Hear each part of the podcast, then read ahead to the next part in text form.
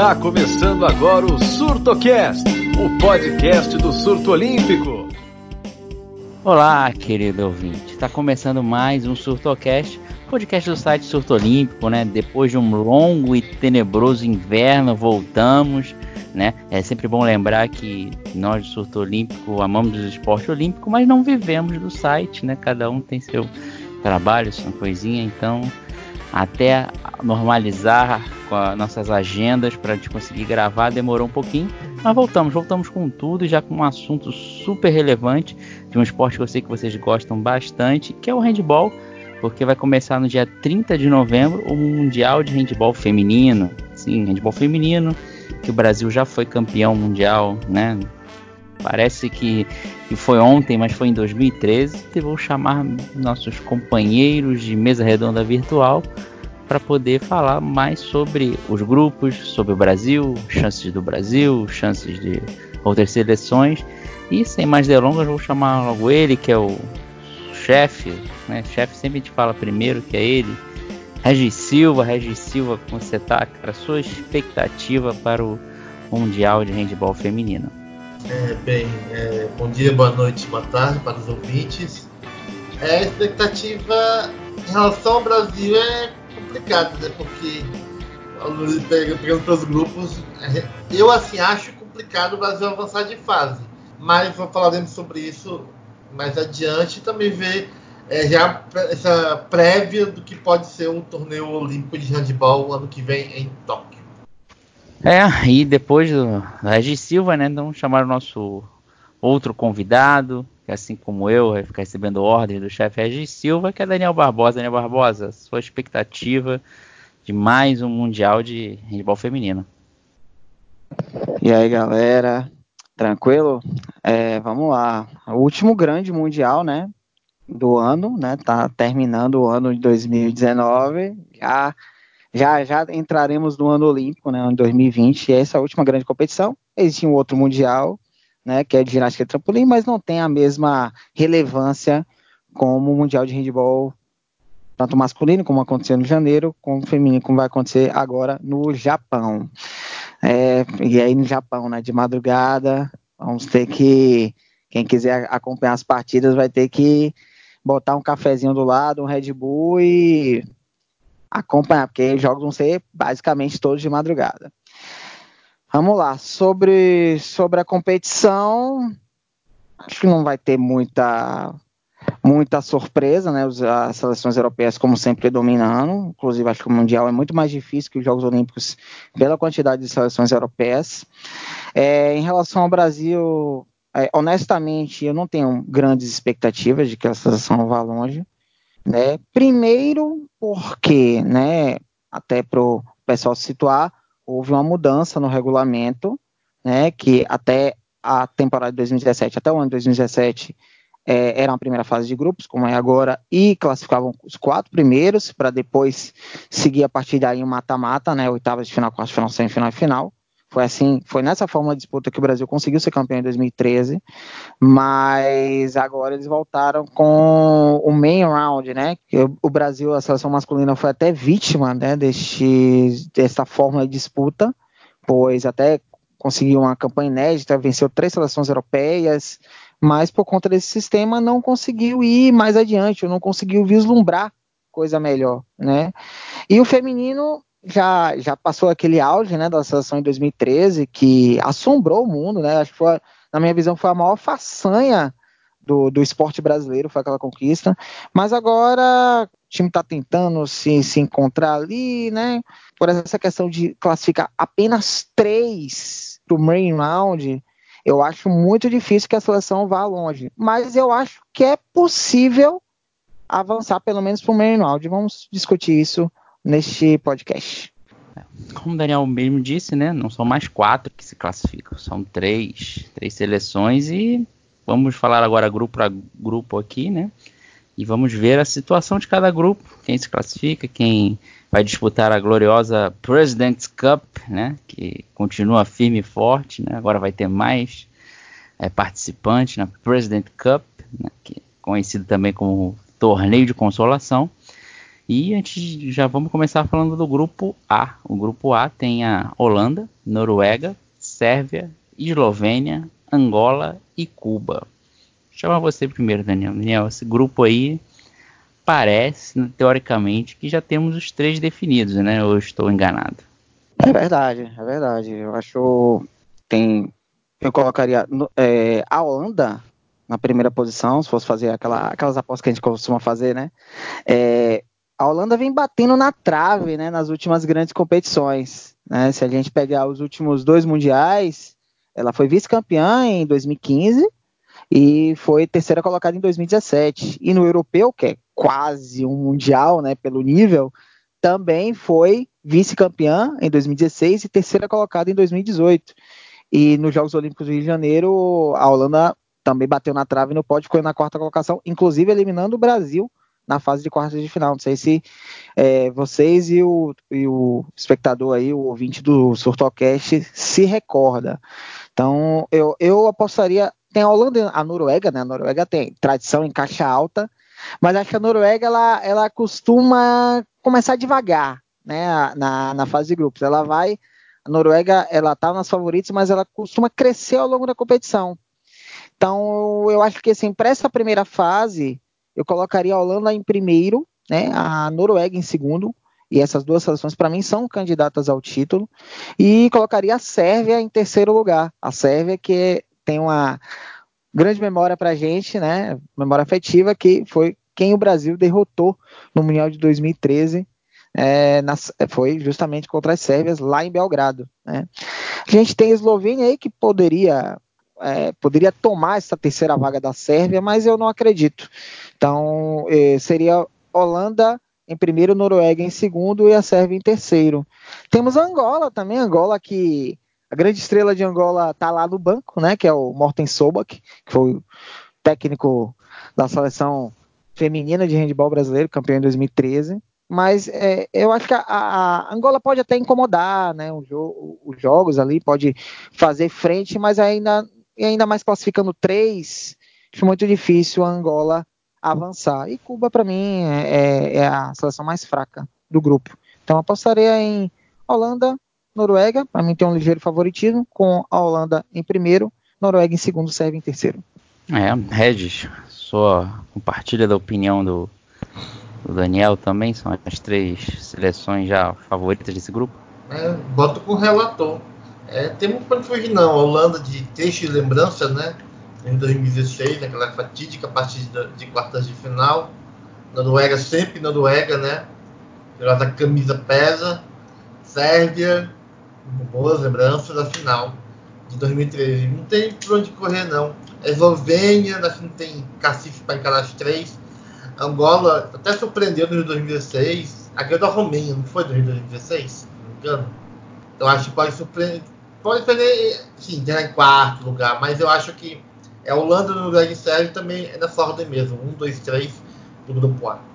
É, concordo com vocês também. Tá, tá bem definido, né? Tem Angola, como o Neil falou, Morten Soba, que também é um bom é, treinador, né? Mas é, material humano também é, tá, tá, mais complicado, né? Mas talvez ele tá um trabalho a longo prazo, pode dar frutos mais para frente. E são as três mesmo, Holanda, Noruega e Sérvia. É, Angola ganhou então... realmente. É, é, só interrompendo, Angola realmente uhum. ganhou da Romênia na, nos Jogos do Rio 2016, 23 a 19, e Angola classificou, né? É, e essa vitória de Angola foi decisiva, porque a Angola classificou em quarto lugar e eliminou a Romênia. Então a Angola chegou na, nas quartas de final dos Jogos Olímpicos. Aliás, inédito, né? Campanha Bem, inédita de Angola. É. Angola nunca tinha chegado a uma fase de quartas de final. Primeira vez que a África chegou, né? quartas de final. Exatamente. É, a, a, goleira angolana tava pegando tudo. Eu lembro que ia no jogo e falar, porra, essa goleira é demais, né? Ela tava inspirada, a goleira angolana na época, que me falha o nome, mas é uma das lembranças assim de, de que eu tenho de Angola na Rio 2016. Então, vamos pro grupo B. Grupo B é o grupo do Brasil, né? E é, digamos que esse é o grupo da morte, né? Vou falar antes para vocês aqui, né? O grupo tem a França, tem a Dinamarca, tem a Alemanha, Coreia do Sul Brasil e Austrália. Puxar para você, Regis. Regis, esse grupo, realmente o Brasil deu um baita de um azar e caiu num grupo super difícil. É, eu, eu amaldiçoo a, é, a forçação de barra da, Federação Europeia para botar esse formato, o antigo formato, né, que tinha formato antes, aí depois passou a mata-mata desde as oitavas e voltou agora, que, que aquela coisa, passava quatro, agora só passa três, e é um grupo mega, mega difícil. França campeã mundial, tá jogando torneio amistoso no Japão, né? É, jogou, perdeu da França, e, é, digamos, essa acho que é a derrota até consumada, que a França é muito forte. E tem Dinamarca e Alemanha, que também acho que são muito difíceis. E de quebra tem a Coreia do Sul, que tem uma certa tradição, foi a única seleção asiática campeã olímpica, se não estou enganado. Foi em 2004, se eu não me engano, em Atenas. Posso estar errado, espero que o Daniel me corrija, mas acho que foi. É, enfim, o Brasil vai brigar para ser, eu acho que quarto lugar para ver se pega do 13 terceiro ou 16 E dificilmente para mim é França primeiro, Dinamarca segundo, Alemanha terceiro e Brasil tem, ver se passa em quarto para estar em 13 terceiro ou 16 e Austrália vai só para fazer sal. Vamos lá, respondendo a pergunta do Regis, a Coreia não foi só uma vez campeã olímpica, foi bicampeã olímpica. A Coreia do Sul foi campeã em casa em 88 e foi campeã em Barcelona em 92. E, além disso, tem outros três vice-campeonatos. Foi medalha de prata em Los Angeles, 84, foi medalha de prata em Atlanta, 96 e em Atenas, 2004. E ainda tem um bronze em Pequim, 2008. Então você vê que o cartel da, da Coreia do Sul é um cartel, né, dispensa apresentações. Inclusive, este grupo é o grupo que tem as duas únicas seleções não europeias campeãs mundiais. Né? Porque a Coreia do Sul ela também foi campeã mundial em 1995, exatamente, 1995, e o Brasil campeão mundial, como a gente já mencionou, em 2013. Pra você ver Vamos lá. O sorteio foi é, que isso? É, Palavrão não. Mas só falo desse perfil, só trabalha com verdades. É, o sorteio, um sorteio foi bem grato, bem grato. Até porque a França e a Dinamarca, para mim, são as favoritas deste grupo. Para mim, é, disputa o primeiro lugar. E aquela coisa, como agora tem esse famigerado main round, além, a gente esqueceu de informar que os resultados são levados para a fase seguinte. Então, não zera na fase seguinte. Você vai para a segunda fase com os resultados que você obteve na primeira. Então, não dá para você começar devagar a primeira fase. Não dá ser para quem briga pelo título, obviamente. Para quem briga pelo título, não dá para só classificar. Tem que já entrar para decidir logo de cara, né? Então vamos lá. Para mim, França e Dinamarca brigam pela primeira posição. Para mim, a França favorita para ter a, primeira posição do grupo e favorita para mim a principal favorita ao título, né? É, atual campeã, então tem grandes chances de conseguir defender o título. Para mim, eu acho muito difícil o Brasil passar, mas eu acho que é possível. É, porque o Brasil, para mim, briga com Alemanha e a própria Coreia do Sul. Vamos pegar o caminho do Brasil, né? Já que a gente já está entrando na seleção brasileira. O Brasil estreia logo de cara contra a Alemanha. Então, a estreia, eu, eu não gostei do Brasil enfrentar logo a Alemanha na estreia. Eu preferia que o Brasil pegasse ou a Austrália, que é a seleção mais fraca do grupo, né? Porque a estreia é sempre aquela coisa sempre mais tenso, né? Sempre mais nervoso. Então, eu preferia que o Brasil pegasse a Austrália, que é um jogo que o Brasil teoricamente vai vencer, ou que o Brasil pegasse a França ou a Dinamarca, que é um jogo que o Brasil teoricamente vai perder. Mas, é assim, para o Brasil conseguir surpreender França ou Dinamarca, vai ter que ter, vai ter que fazer um jogo perfeito na defesa, vai ter que fazer um jogo perfeito no ataque, não pode oscilar, vai ter que fazer um jogo impecável para conseguir vencer a França ou a Dinamarca ou até arrancar um empate, né, que seja. Então, eu não gostei do Brasil pegar a Alemanha logo de cara, porque já vai ser um jogo chave. A gente tem dois jogos chave aqui, que é contra a Alemanha, né? Porque a Alemanha tá, é uma seleção que é uma seleção difícil por ser uma seleção europeia, mas é uma seleção que dá para vencer, né? Os últimos dois mundiais a Alemanha não passou das oitavas de final, né? Inclusive o último mundial foi em casa. No europeu a Alemanha ficou apenas em décimo lugar. Então é uma seleção que dá para o Brasil vencer. O Brasil tem que tendo uma boa defesa, não desperdiçando muito ataque, né? Que é uma coisa que nos últimos anos tem dado muito dor de cabeça para o técnico, né? O Jorge Duenas, para os nossos torcedores. A gente lembra a final do PAN como é que foi, a gente só venceu realmente porque é, a gente tem um time muito melhor que a Argentina. Então é um jogo chave aqui. O Brasil logo de cara tem um jogo chave contra a Alemanha. Aí depois pega a França, é um jogo que, em tese, o Brasil vai ser derrotado, então a derrota vai estar na conta. E aí o terceiro jogo é contra a Coreia do Sul. E o Brasil tem uma dificuldade enorme contra a seleção asiática. Eu lembro no último Mundial que o Brasil capinou sentado para empatar com o Japão. O Japão que a gente vai falar daqui a pouco. Então, e a Coreia do Sul tem uma tradição, né? A melhor seleção do continente. Listei aqui a, a, os títulos da Coreia do Sul. Mas é uma seleção que dá, o Brasil jogando bem, falando, mencionando o, o, o que eu falei da Alemanha, tendo uma boa defesa, né, não desperdiçando, tendo um aproveitamento muito bom no ataque, usando muitas jogadas de ponta, o Brasil jogando de forma concentrada, dá para vencer. Aí o quarto jogo é contra a Dinamarca, que a Dinamarca é favorita, e o quinto jogo é contra a Austrália.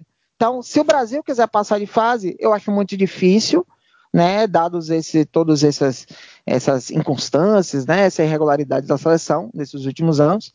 Acho muito difícil, mas dá para passar. Dá para passar é, tendo esses dois é, dessa maneira que eu falei, jogando bem no ataque, bem na defesa, dá para vencer da Alemanha e da Coreia. E aí no primeiro round que vier é lucro. Aproveitar e falar um pouco da, da, das convocadas, né? Um detalhe do Brasil, né? Foram, vou falar pela ordem numérica aqui que eu achei no Wikipedia, rapidamente, que é uma Gabriela Moreste, ela é goleira, né? Tem a dois a Bruna de Paula, 3 é a Lê Nascimento, 7 Tamires, a 9 é a Ana Paula, 12 é a Babi Arenhart, a 18 é a Duda Morim, 19 Elaine Gomes, 20 Larissa Araújo, 21 Adriana Castro, 22 a Samara, 23 ja Jaqueline Anastácio, é, 48 Patrícia, 81 a Deonise, 87 a Renata Arruda, outra goleira. Eu Duenas resolveu levar três goleiras para esse Mundial. É, a 88 é a Mariana Costa e a 96 é a Ana Cláudia Pousa. É, Daniel, duas perguntas. Tem a volta da Alê Nascimento, o que você acha da volta dela, né? Que ela já foi eleita a melhor jogadora do mundo. E tem um problema que deu com a Elaine Gomes, né? Porque o clube dela, o Corona Brasov, é, teve após uma investigação no, no jornal romeno, se não me engano, admitiu que realmente fez é, tratamentos proibidos pela UADA para jogadores se recuperarem mais rápido. E a Elaine estava entre essas jogadoras e está temporariamente afastada, porque pode, se ela for de doping, ela pode ser pega. Queria te perguntar sobre a volta da, da, da, da Nascimento, o impacto que pode ter e se vai afetar uma possível ausência da Elaine, que ela, ela joga de pivô, ela é uma jogadora importante até, né? Ela jogou no PAN, se ela não puder participar do Mundial. É, então, vamos. Sobre a lei, eu acho importante, porque é a questão da experiência, né? Uma jogadora campeã mundial, né? Foi eleita já a melhor do mundo, como você mencionou. A questão da experiência, eu acho que pesa muito né, nesse tipo de competição. Então acho que sim, ela ela estando bem, estando em forma, acredito que esteja, acho que ela vai agregar muito para essa para essa seleção. E sobre a Elaine, é, é, realmente nos pegou de surpresa, né? Essa notícia, né? Teve algumas jogadoras da seleção romena também que foram afetadas, de Montenegro também, se não me engano. É, mas sobre a Elaine, acho, acho pela questão da rotatividade, né? Acho ela era, seria uma peça importante para o rodízio, né? Porque o handball tem essa questão, né? Igual no basquete, tem uma a rotatividade, acho que é até mais intensa do que no basquete, né? Porque handball as jogadoras estão estão saindo e entrando o tempo inteiro. Então, pela questão do rodízio, acho, acho que ela seria importante ali, né? Na, na posição de pivô. Então, é uma, é uma perda importante, sim.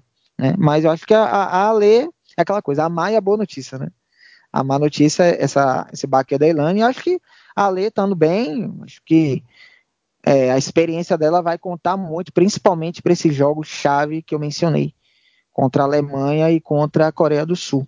Regis, sua opinião também, né? A Lê Nascimento, a volta é uma boa, ela é uma jogadora experiente, campeão mundial, é, um impacto que você acha que ela vai ter nesse, nesse grupo?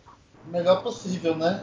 Eu acho que volta dela, campeão mundial, melhor do mundo. Poxa, toda ajuda, assim, toda experiência nessa hora. A seleção fantástica foi 2013, eu acho que é válida. Acho que vai ter um ótimo impacto, como o Daniel falou, né? A questão de. É os dois jogos chaves Flamengo e Coreia do Sul. Igual a Alemanha estreia, né? Eu acho que toda essa experiência ela já tem, já melhor do mundo e tal, acho que ela pode dar muita força e de repente você consegue beliscar essa vaguinha no main round. Mas eu acho bem positivo, muito bom. É, e como o Daniel falou, realmente as seleções da Romênia e Montenegro também estão perderam jogadoras por causa desse lance aí do clube, do clube romeno, né? Realmente pisou feio na bola e acabou prejudicando o Brasil. Até o momento que foi gravado esse podcast, ainda não temos informação se ela vai ser cortada ou não. Mas qualquer notícia você vai acompanhar no Surto Olímpico e com certeza qualquer novidade já vai estar lá. É, eu também quero. É, eu acho que o Brasil como você falou, é o jogo Alemanha e Coreia do Sul vai ser a disputa ali, mas ficou bem difícil. Se fosse um, um, um grupo mais fácil, que vai ser uns que vamos citar aí daqui a pouquinho, a gente Brasil passava fácil e, e, ficava entre as 10 melhores do mundo, que é a previsão inicial, até que a Duda Morim chegou a falar que acha que o Brasil tem condição de ficar entre as 10 melhores seleções do mundo. Na teoria tem, mas o, realmente o torneio não ajudou.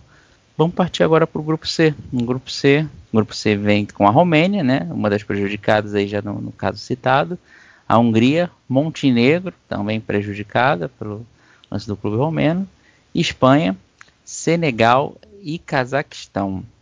Regis, o que, que, você acha desse grupo aí? Tem seleções tradicionais, né? Romênia, Hungria, Montenegro é uma seleção mais ou menos emergente.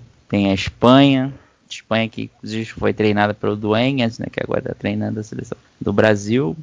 O que você acha aí desse grupo?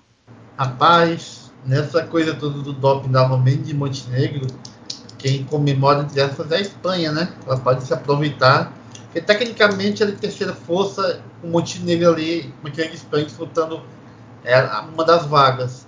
Mas assim, com esses desfalques, acho que a Espanha pode se aproveitar mesmo e passar. É, que a Romênia é um grupo assim, até relativamente parecido, assim, com essa questão ainda mais do, do desse no time da Romênia, eu acho que até fica um pouco imprevisível, digamos assim. Entre Romênia e Hungria talvez se destaque, mas aí fica meio difícil, assim. Eu não para mim é 3 para 4, Romênia, Hungria e Montenegro. Eu não saberia especificar, mas talvez acho que a Hungria classifica, Espanha, Montenegro e Romênia briguem pelas outras duas vagas Senegal e Cazaquistão, aquela coisa. Vamos fazer número e compor o grupo. É isso aí, Daniel. É a opinião do Regis? Ou você tem outros pontos a destacar? É, acho que a questão da Romênia, que ainda assim, acho que ela, para mim, é a principal favorita, até porque a principal jogadora tá aí, a Cristina Neagu, né? Então, é, o jogo é basicamente em torno dela. Então, acredito eu que, mesmo com esses pormenores, acho que a Romênia ainda é a favorita, mas realmente, por ser quatro seleções europeias, aqui pode dar qualquer coisa, né? Então, isso me remeteu. É, Cazaquistão e Senegal me lembra muito Slavia Praga, quando saiu o sorteio dos grupos da Champions, que Slavia Praga caiu no grupo com Barcelona, Inter de Milão Borussia Dortmund, que o, o dirigente lá do Slavia Praga fez uma cara assim, o rindo de nervoso, né? Acho que Senegal e Cazaquistão acho que estão meio assim, rindo de nervoso, porque pegaram quatro seleções europeias, né? Então a tendência é que as duas, as, as duas seleções percam para as quatro, né? E percam sem grandes dificuldades. Mas voltando, acho que a Romênia para mim ainda tem um, tem um ligeiro favoritismo, mesmo com todos esses, esses incidentes agora da questão do, do doping, né? E aí realmente é dois times para três vagas, né? Aqui pode dar qualquer coisa, né? Mas acho que eu apostaria em como a gente não fica em cima do muro, né? Apostaria em Hungria e Espanha passando. Acho que Montenegro fica pelo caminho, mas também não, não me surpreenderia se Montenegro passasse. Realmente acho, pode ser que a Espanha passe, mas a gente vai ficar entre Espanha e Montenegro, Hungria e Romênia ainda são seleções muito fortes, como você falou da, da jogadora romena, Neagu, né? Exatamente. A jogadora romena Cristina Neagu, ela é uma das melhores do mundo, realmente deve desequilibrar. Ah, é, e agora vamos para o grupo D. O grupo D, que eu acho que já vamos para o terceiro podcast que a gente fala da sorte que esse determinado país sul-americano tem, porque o grupo D tem a Rússia, tem a Suécia, tem o Japão, tem a China, tem a Argentina, né? Esse, país sortudo em incrível a sorte que eles têm sorteios, né? E a República Democrática do Congo, né? Se você ver, só tem dois europeus nesse grupo, né? Daniel, como explicar mais uma vez essa sorte que a Argentina tem em sorteios de esportes coletivos? Como é que explica isso? Olha, eu não vou nem focar muito na Argentina, né? até porque eu acho que a Argentina, mesmo com essa sorte, não acho que eles vão avançar de fase, né? Mas eu vou falar dos, da sorte que tem a seleção da casa, né? Que em outros podcasts também a gente falou, lembra do, do, Mundial de Basquete que a gente falou da short que a, a China teve, lembra que a gente falou que a China teve? É verdade, é verdade. Tem, e ela não aproveitou, inclusive. Do, hum, a sorte do país da casa, né? Que sempre faz aquele grupo bem camarada, é, mais camarada é. possível para o país da casa. É, é realmente. Coincidência, e a Argentina, né, entrou, da... a Argentina entrou no bonde. É, essa aí, é, a Argentina entrou no bonde. Não entrou de gaiato no navio, né? Mas entrou no bonde. É, uhum. Mas coincidência, né? A seleção da casa pegar o único grupo que só tem dois europeus, né? Impressionante. É, que coincidência lá. incrível. É, coincidência, né? Mas enfim, vamos lá. Sempre é coincidência. Assim, sempre é coincidência, né? Como dia eu vou usar uma frase de efeito aí, eu acho que era uma novela que falava, não lembro a novela seriado, que era nada é coincidência, tudo está escrito. Eu não lembro que novela ou seriado é, mas tinha essa frase aí. Pronto. Nada é coincidência, tudo está escrito. Mas vamos lá. Ainda assim, que aqui os favoritos do grupo estão destacados, né? Rússia e Suécia. Aliás, a Rússia para mim é uma seleção fortíssima e para mim é, briga pelo título, não só é, favorita a vencer o grupo, mas é favorita ao título, né? Para mim, França e Rússia para mim são as principais favoritas. Acho que a Suécia é a segunda força, né? Da, do Suécia também é uma, seleção sempre ali, tá sempre disputando, né? Tem uma certa tradição. É... E o Japão, eu até tô brincando, né? Dessa questão da da sorte que eles têm, né? Por serem o país sede, mas no campeonato de 2017 o Japão fez uma, uma ótima campanha para os padrões, né? É, esteve no grupo do Brasil, se classificou em terceiro lugar, né? Na época classificavam quatro, mas se classificou em terceiro lugar, né? tendo o Brasil, tendo Montenegro, tendo a, a Dinamarca, né? E, e foi para as oitavas de final. Então eu acho que o Japão ainda pelo fator casa, acho que o Japão para mim é, é o grande favorito a pegar a terceira vaga. Então, eu acho que esse é o grupo, na minha visão, em que, para mim, os favoritos às vagas estão muito bem destacados, na minha visão. Talvez, acho, talvez acho que posso comparar com o grupo A, né? Mas o grupo A tem ali a Eslovênia, que pode incomodar a Angola, que é uma seleção africana, mas que também está fazendo jogos competitivos, mas acho que esse é o grupo mais é, definido para mim. Rússia em primeiro, Suécia em segundo, Japão em terceiro. Né? a China, a Argentina, mesmo com a sorte aí, acho que é, não, acho muito difícil a Argentina passar de fase. Acho que não, não tem bola para ganhar das seleções europeias. Não tem bola para ganhar no Japão. Acho que disputa ali quarto lugar ali com a China, né? E a República Democrática do Congo é só figuração. Só para complementar, essa era uma frase de uma série do que eu falei, né? Nada é coincidência, tudo está escrito. É uma, uma série chamada Presen A Presença de Anitta, com Mel Lisboa. Só para fazer essa informação aí complementar. Muita coisa veio à minha cabeça, mas melhor não falar agora. Oh, é bom não falar mesmo, porque senão, se botar isso no YouTube, vai para vai ter que ser por limite de idade.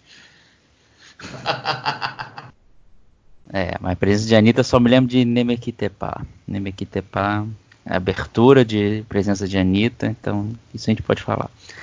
É, Regis Silva, tirando a, esqueça a presença de Anitta e, e vamos falar agora do, do grupo D. O que, que você acha desse grupo aí? Argentina dando sorte, o Japão está com, coincidentemente, um grupo com só dois europeus. Olha só que sorte que o Japão teve, né? Pois é, né? Como o Daniel estava comentando, ser dono da Casa Maravilha, né? Mundiais. Sempre pega um grupo mais molinho, mais pudim bem feito tipo, sentar no pudim, né? Mais fácil possível. Mas o Japão tem uma seleçãozinha arrumada, né? Dessa, dessa sorte, né? Entre aspas. De pegar só dois europeus, né? Se pegar três, tá aí o negócio ia subir um pouco mais. Mas enfim. É, a Rússia também muito forte. Também, chegou à final da decisão do, dos Jogos Olímpicos. Foi, foi vice-campeã, não foi a Rússia? Foi campeã, não tô lembrado. Enfim. A Suécia, a Suécia também forte, também classifica, e o Japão é a terceira força, também classifica. Esse grupo também já está é, já tá escrito Rússia, Suécia e Japão. China e Argentina vão se bater pelo quarto lugar e o ex-Zaire vai ser é, aquela coisa, né? Vamos ganhar do Zaire para fazer saldo para tentar alguma coisa.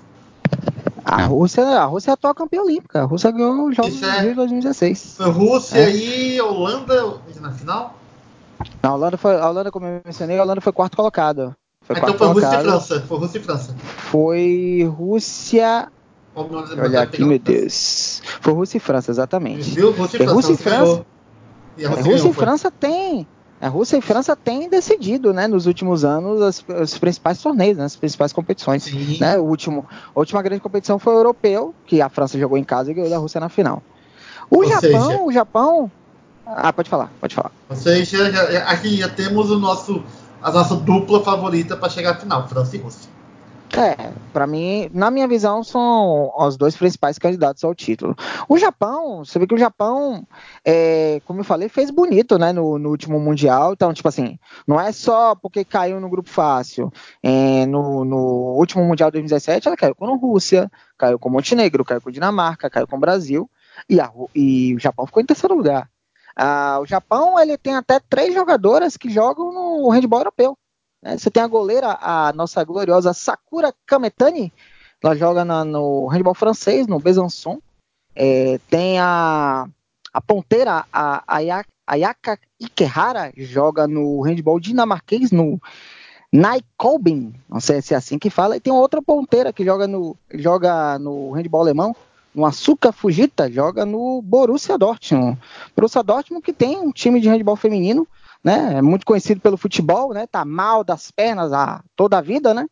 Mas no handball tá fazendo bonito. O, hand, é, Borussia Dortmund tá liderando a Bundesliga de handball feminino e tem essa japonesa aí que joga lá, a Açúcar Fujita. Então, é, tem são essas três jogadoras, né? Que tem uma experiência europeia que além de outras, né, que jogam no handball japonês, que podem, pela questão de ser meio áudio, acho muito pouco provável que o Japão vá além, né? Mas avançar de fase eu acho muito possível, muito provável até, que o Japão avance ali em terceiro lugar. Essa Sakura, a goleira Sakura, acho que além de defender bolas nas horas vagas, ela deve capturar cartas, né? O Regis que gosta de. Ah, Sakura Card caralho, nossa, cara, um dos melhores animes que eu assim, top 3 fácil, sai pela casa de Captain. Foda. Fala, Uma cara, observação, cara. gente, é para vocês verem como está sendo muito boa a preparação do Japão para sediar os jogos em casa. Né? Se a gente reparar a evolução que o Japão teve em alguns esportes, inclusive coletivos. Né? A gente pega o handball agora do, do Japão, como evoluiu, né? o próprio basquete feminino é, tem evoluído bastante. O futebol, a, a seleção sub-23 do Japão jogou a Copa América aqui recentemente no Brasil. Não passou de fase, mas fez bonito, até porque as outras equipes eram equipes profissionais e o Japão estava com equipe olímpica. Deu um calor no Uruguai, lá na Arena do Grêmio. Então, é interessante, né? Como eles estão sabendo montar uma equipe, equipes de vários esportes, não apenas coletivos. É muito competitivo, né? O, você lembra, recentemente o, o Sub-23 do Japão ganhou do Brasil, né? O do Seleção Olímpica 3 a 2 lá no Recife, no amistoso. Verdade.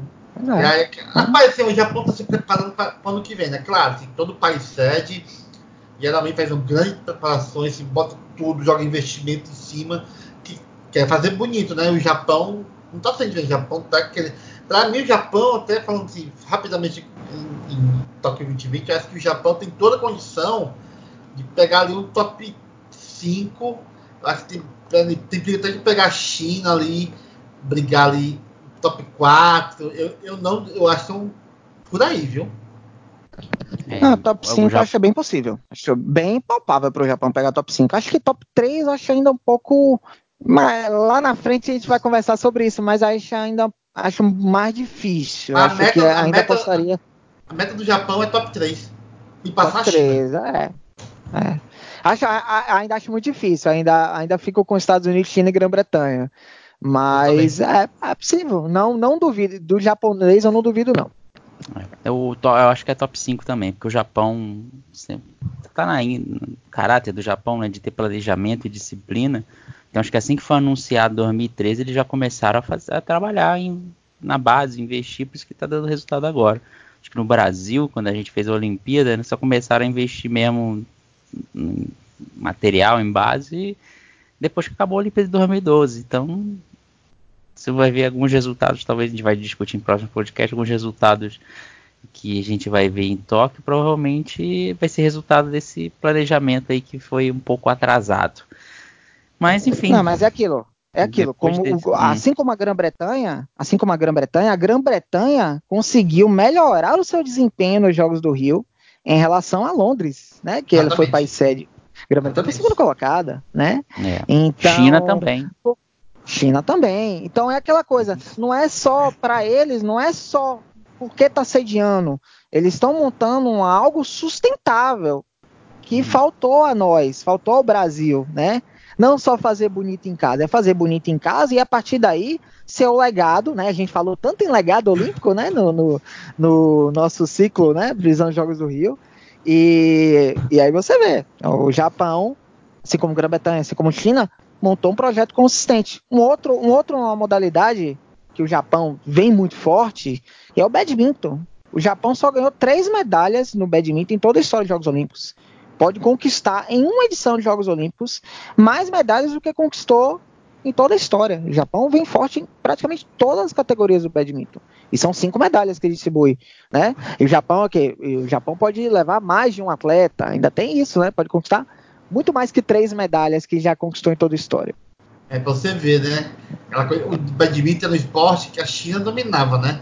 Hoje em dia tem, tem Espanha, tem Japão, tem até a Índia e a China. Aqui a Cula pegou uma medalha. Você vê como às vezes muda as coisas no esporte. Acho que isso podia acontecer em tênis de mesa, mas eu acho que não tão cedo. Não, não tem diferença, acho. Não, de mesa não tem não, como. Não é... dá, não dá. Isso é assunto para outro não podcast que, é... se explicar lá. É, não sei que naturaliza um chinês aí, enfim. É, porque lá é milhões, milhões de jogos. É, é, você vê a praça com centenas de, de, de mesas de tênis de mesa e milhões de pessoas jogando. Então é impossível, não tem como aquilo dar errado. Vai ter para sempre, um, para sempre. Embora tenha um japonês aí, o adolescente, né? De repente ele pode fazer uma graça é. nos no jogos de Tóquio. Ah, não, esqueci o nome do menino, é o Tomizawa, né? Esqueci o nome dele. Enfim, ganhou do Caldeirano já algumas vezes, né? Ele é o melhor não chinês ranqueado. Pois é. É que é bom. Enfim, então vamos, já falamos dos grupos, né? Vamos encerrando o nosso podcast mais uma vez, chamando nossos amigos para os destaques final, ou chamando nossos amigos para o destaque final.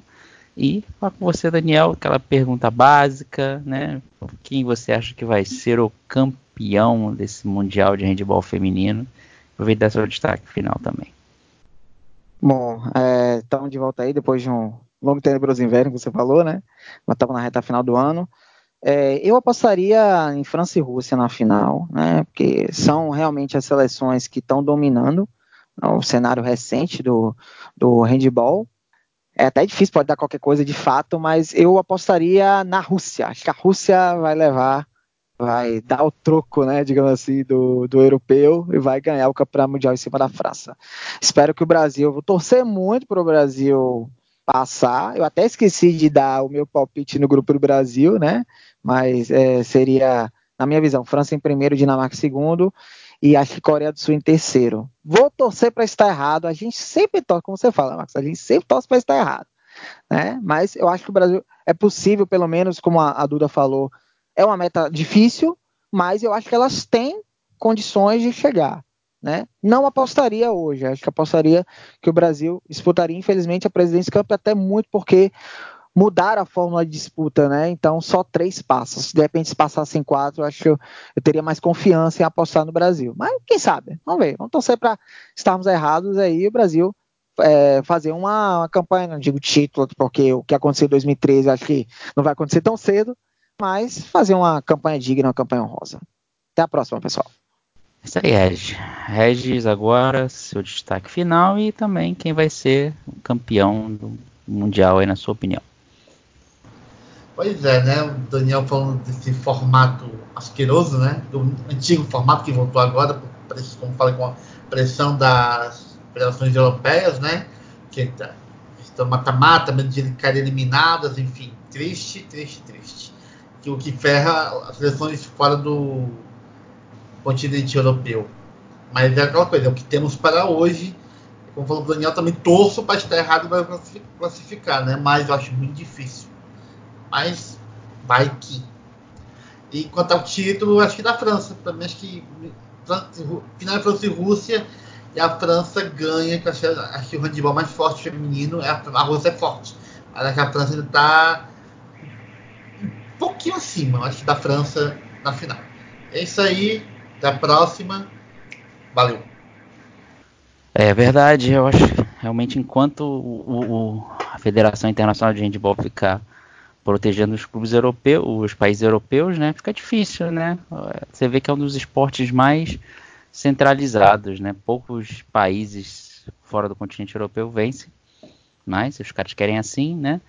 Posto na, na França. A França acho que, que vai ser campeã. Eu gostaria muito que a Holanda fosse campeã, mas eu gosto da seleção da Holanda de, de handball. Mas eu acho difícil, talvez ela chegue numa semifinal, mas a França deve ser a, a, a campeã. Eu também, é. também torço muito para a Holanda. Até porque tem quatro né? atletas que jogam no Borussia Dortmund, né? Então, hum. torcendo muito por elas. Mas a Holanda parece que é uma zica, né? A Holanda para ganhar mundial de alguma coisa, meu Deus do céu. De esporte coletivo. Ah, tá. Nossa senhora. A Holanda é muito zicada é no futebol. É sei como. Que isso, gente? Você pegar todos os esportes, futebol feminino agora foi vice-campeã, meu Deus do céu, é. o handball feminino foi vice-campeão em 2015. Nossa é senhora! É Sempre morre na cara. Você pra, pra, pra do handball feminino quebrar isso aí, que coitado, o handball é. feminino também sofreu, né? Mesmo ter eliminado a gente na Rio 2016, eu acho uma seleção legal. A Holanda é, tem, tem, goza de muita simpatia da, da pessoa que vos fala. É. E, como eu disse, a França para mim vai ser campeã. E estamos encerrando. Mais uma vez, muito obrigado. Lembrando sempre, né, qualquer notícia www.surtoolímpico.com.br o arroba surtoolímpico, né, no Twitter, no Instagram, no Facebook, se você tiver esse podcast pelo YouTube, dá aquele joinha, dá seu like, dá seu feedback aí, que é muito importante pra gente.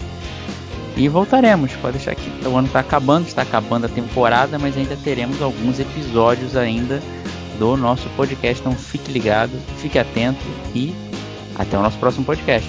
Valeu, galera. Tchau, tchau.